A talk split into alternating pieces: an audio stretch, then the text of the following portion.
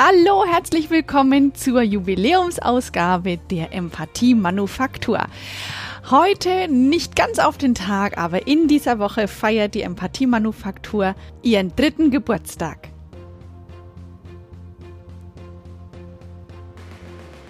Zur Feier des Tages beantworte ich in dieser Folge die meistgestellten Fragen aus meinen Trainings, Seminaren und Coachings. War Wahnsinn, was sich in den drei Jahren alles verändert hat. Ähm, vor drei Jahren, da sehe ich mich draußen auf unserem großen Trampolin im Garten liegen. Die Frühlingssonne wärmt mich und Corona hat gerade begonnen. Die Welt scheint still zu stehen. Und auch mein gerade so richtig aufgebautes Unternehmen, Erfolg durch Empathie, steht still. Die ersten Aufträge sind so wie gewonnen, so zerronnen. Und ich höre mir einen Podcast an, in dem erklärt wird, wie man einen eigenen Podcast startet.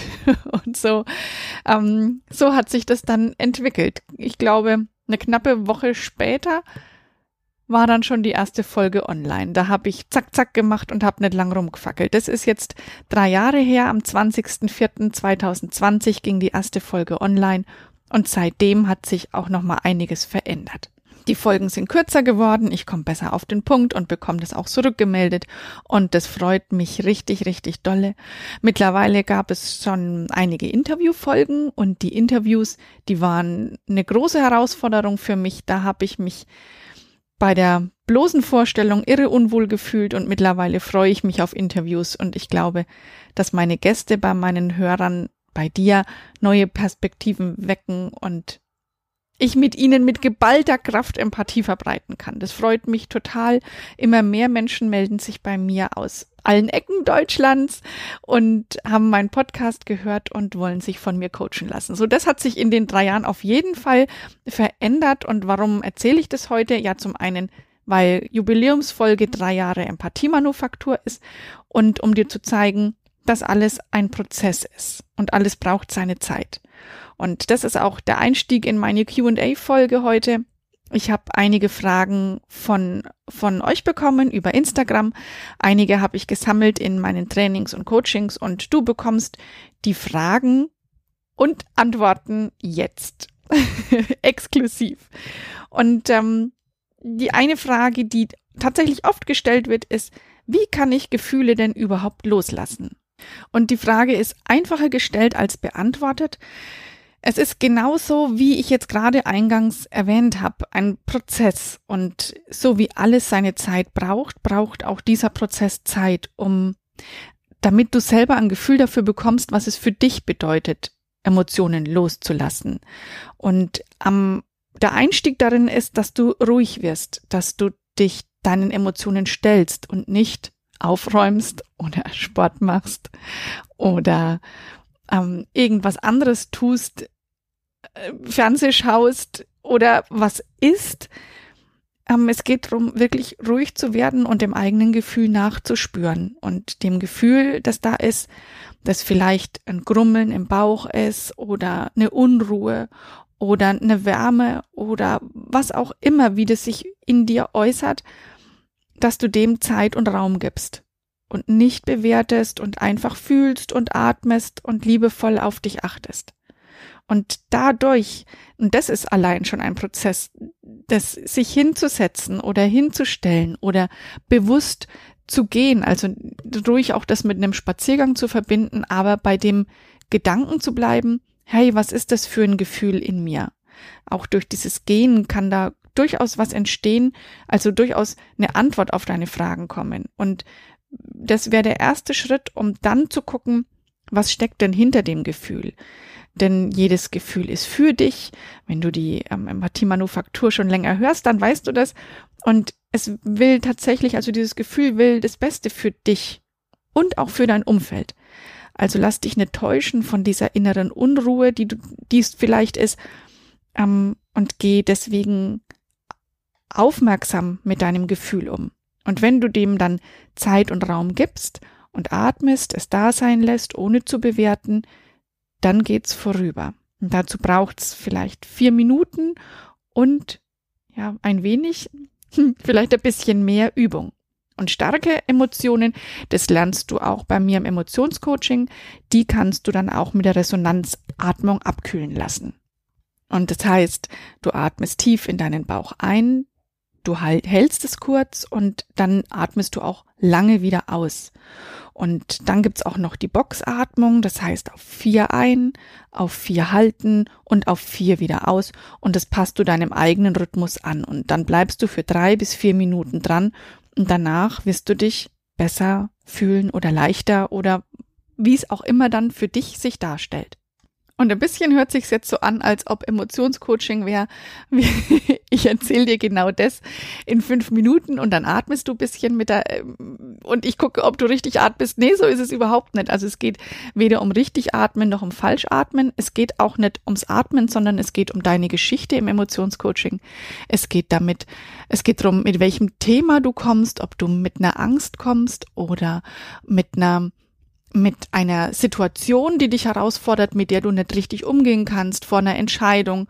Oder ist es vielleicht, dass du aus einer Emotion raus anfängst zu essen und das eigentlich nicht möchtest? Auch das kann man im Emotionscoaching machen. Also es geht immer um Themen und nicht nur rein um eine Emotion, die da besprochen wird. Und nochmal auf den Punkt, wie kann man Gefühle loslassen, indem man ihnen Zeit und Raum gibt und sie da sein lässt dann kommen die und gehen wieder wie eine Welle, wie der Atem, wie Wolken, die am Himmel ziehen. Die kommen auf, die ziehen vorbei und dann sind sie auch wieder weg. Die nächste Frage, die ich habe. Gibt es zu viel Empathie? Kann ich zu empathisch sein? Und das kann ich ganz klar mit Nein beantworten. Weil Empathie die Balance ist. Es ist die kräftigste Stelle, in der du du bist, in der du bei dir bist. Und Mitgefühl kann nur aus einer echten Empathie raus entstehen. Wenn du sehr sensibel zum Beispiel bist und dich verantwortlich machst für alle Menschen um dich rum, dann bist du, halte ich fest, nicht empathisch. Dann bringst du zwar die Fähigkeit mit empathisch zu sein und hast gleichzeitig einfach noch nicht gelernt, deine empathische Kraft für dich zu nutzen. Und dann in Mitgefühl zu übersetzen, um es für andere nutzbar zu machen. Denn Mitgefühl, das ist nicht Mitleid. Und aus der Erschöpfung durch empathische Kanäle kann nur Mitleid entstehen. Also wenn du sehr sensibel bist. Und aus einer echten empathischen Haltung raus kann Mitgefühl entstehen. Und das ist das, was wir brauchen was wir als Gesellschaft brauchen. Und ähm, der emotionalen Erschöpfung gegenüber steht die Glätte. Da prallt Emotionalität, Emotionen prallen da ab und werden nicht an sich rangelassen. Das erwähne ich jetzt, um dir die beiden Pole aufzuzeigen, zwischen denen echte Empathie und Mitgefühl liegen. Und ich habe immer gern das Bild der Wippe genommen. Ähm, das, die Wippe, um, damit die Wippe wippen kann, braucht es den Ausgleich auf beiden Seiten. Auf der einen Seite, da sitzt ähm, die, die starke Sensibilität, die ausgebrannt ist, die ausgelaugt ist, die sich nicht der anderen Gefühle und Emotionen und Situationen um sich herum erwehren kann.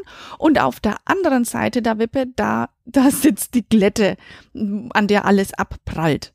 Und damit die Wippe wippen kann, braucht es den Ausgleich auf beiden Seiten und wird in der Mitte über ein stabiles Drehgelenk in Bewegung gesetzt. Und Mitgefühl ist Empathie in Bewegung. Das ist meine Antwort darauf. Die nächste Frage. Ähm, ich denke, hat letztens jemand zu mir gesagt, wenn ich empathisch bin, dann zeige ich mich klein, dann zeige ich mich schwach. Und auch da kann ich ganz klar sagen, nein. Wenn du empathisch bist, dann kennst du deine Stärken. Dann kümmerst du dich um dein Wohlbefinden. Du kannst klare Grenzen setzen und kannst deswegen aus deiner kraftvollen Mitte raus handeln.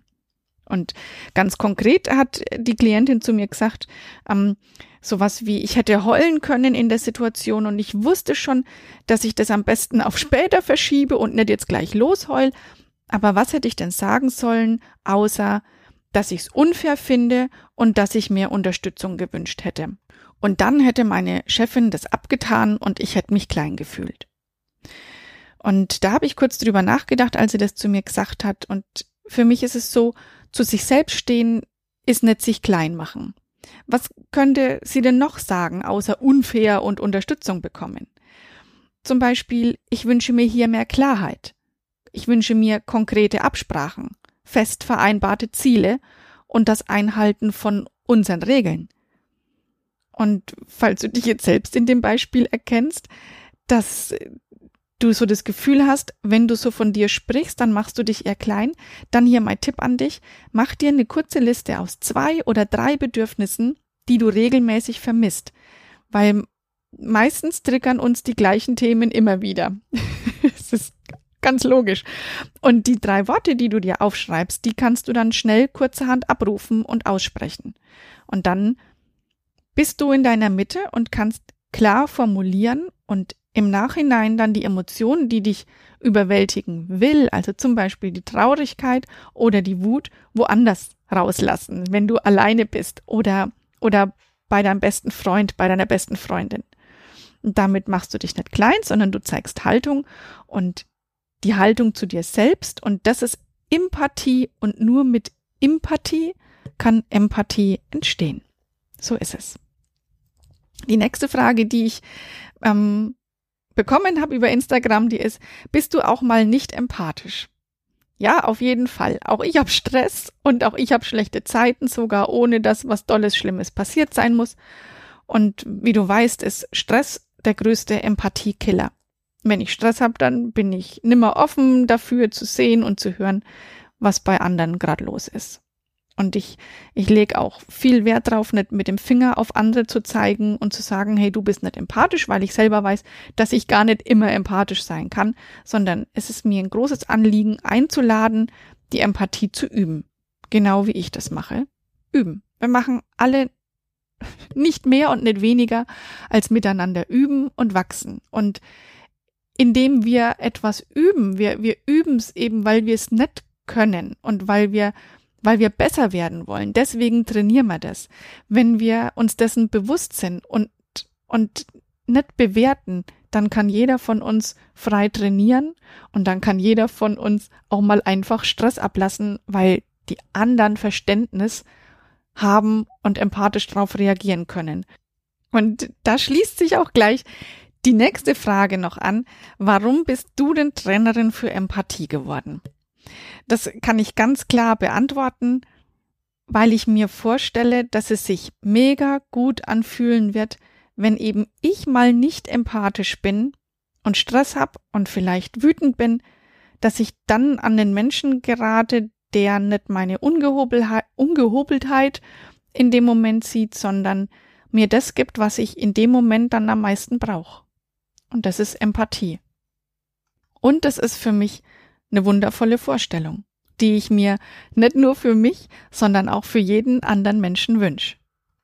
Und eine klare weitere Motivation ist, dass sich das Wissen über praktisch angewandte Empathie, so mechanisch das auch klingen mag, sich in Unternehmen und vor allem in Krankenhäusern im Umgang mit Kollegen und Patienten verbreitet. Das ist das, was mich am meisten antreibt.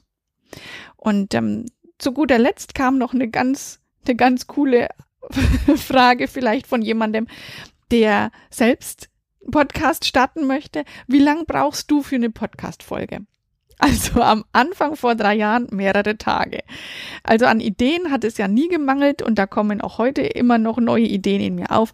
Aber das Strukturieren des Themas, das Zusammenfassen ist absolut herausfordernd gewesen. Bis heute allerdings geht es heute wesentlich schneller und am Anfang war dann auch noch das Thema Technik. Ähm, was, was muss ich alles schreiben? Wo muss ich alles schreiben? Was muss ich ausfüllen und wo muss ich klicken, damit dann alles funktioniert? Und dann das Aufnehmen, das war am Anfang locker zwei bis drei Stunden und dann noch das Cover entwerfen, das Verwenden der richtigen Keywords. Äh, unter uns ist es für mich heute noch ein Buch mit sieben Siegeln. Ähm, das hat wirklich mehrere Tage gedauert. Heute geht alles so in etwa zwei Stunden, glaube ich, müsste, ähm, ja, vielleicht sind es manchmal drei, aber insgesamt bin ich da mit zwei bis drei Stunden dann auch mit allem durch. Und das bedeutet, heute bin ich hier durch. Ich danke dir für drei Jahre Zuhören, denn nur deswegen gibt es die EMF immer noch. Ich blicke zurück, wie ich mich in den drei Jahren entwickelt habe. Ich denke an die tollen Rückmeldungen von euch und bin beseelt davon. Danke für jede einzelne Rückmeldung in den drei Jahren und ich denke dran, unter welchen Umständen, unter welchen Corona-Umständen die EMF entstanden ist und dass ich da aus den Zitronen, die mir das Leben gereicht hat, Limonade draus gemacht habe. Und mit dem Ende dieser Folge heute gibt es nicht nur ein Zitat, sondern auch eine Frage an dich, sozusagen als Bonus obendrauf, der dir hoffentlich Freude bereitet. Meine Frage an dich lautet, wann in deinem Leben hast du, um eben in dem Bild zu bleiben, Zitronen bekommen und hast Limonade draus gemacht. Schau mal, wann in deinem Leben dir das gelungen ist. Ich bin mir sehr sicher, dass dir das bereits gelungen ist. Spazier mal drüber nach und vielleicht fallen dir ja auch mehrere Situationen ein. Freu dich und feier dich dafür. Und ich feiere jetzt noch die drei Jahre Empathiemanufaktur. Ich bitte dich um deine Bewertung für die Empathiemanufaktur bei Spotify und bei iTunes und teil den Podcast bitte fleißig, denn Empathie darf wachsen und weitergegeben werden. Und das Zitat der heutigen Folge kommt von Achim Schmidtmann und es lautet, jeder Geburtstag ist ein Tag der Erinnerung. Rückbesinnung und des Dankes für all die schönen Stunden, Erlebnisse und Erfahrungen des vergangenen Jahres. Alles Liebe für dich, deine Manuela.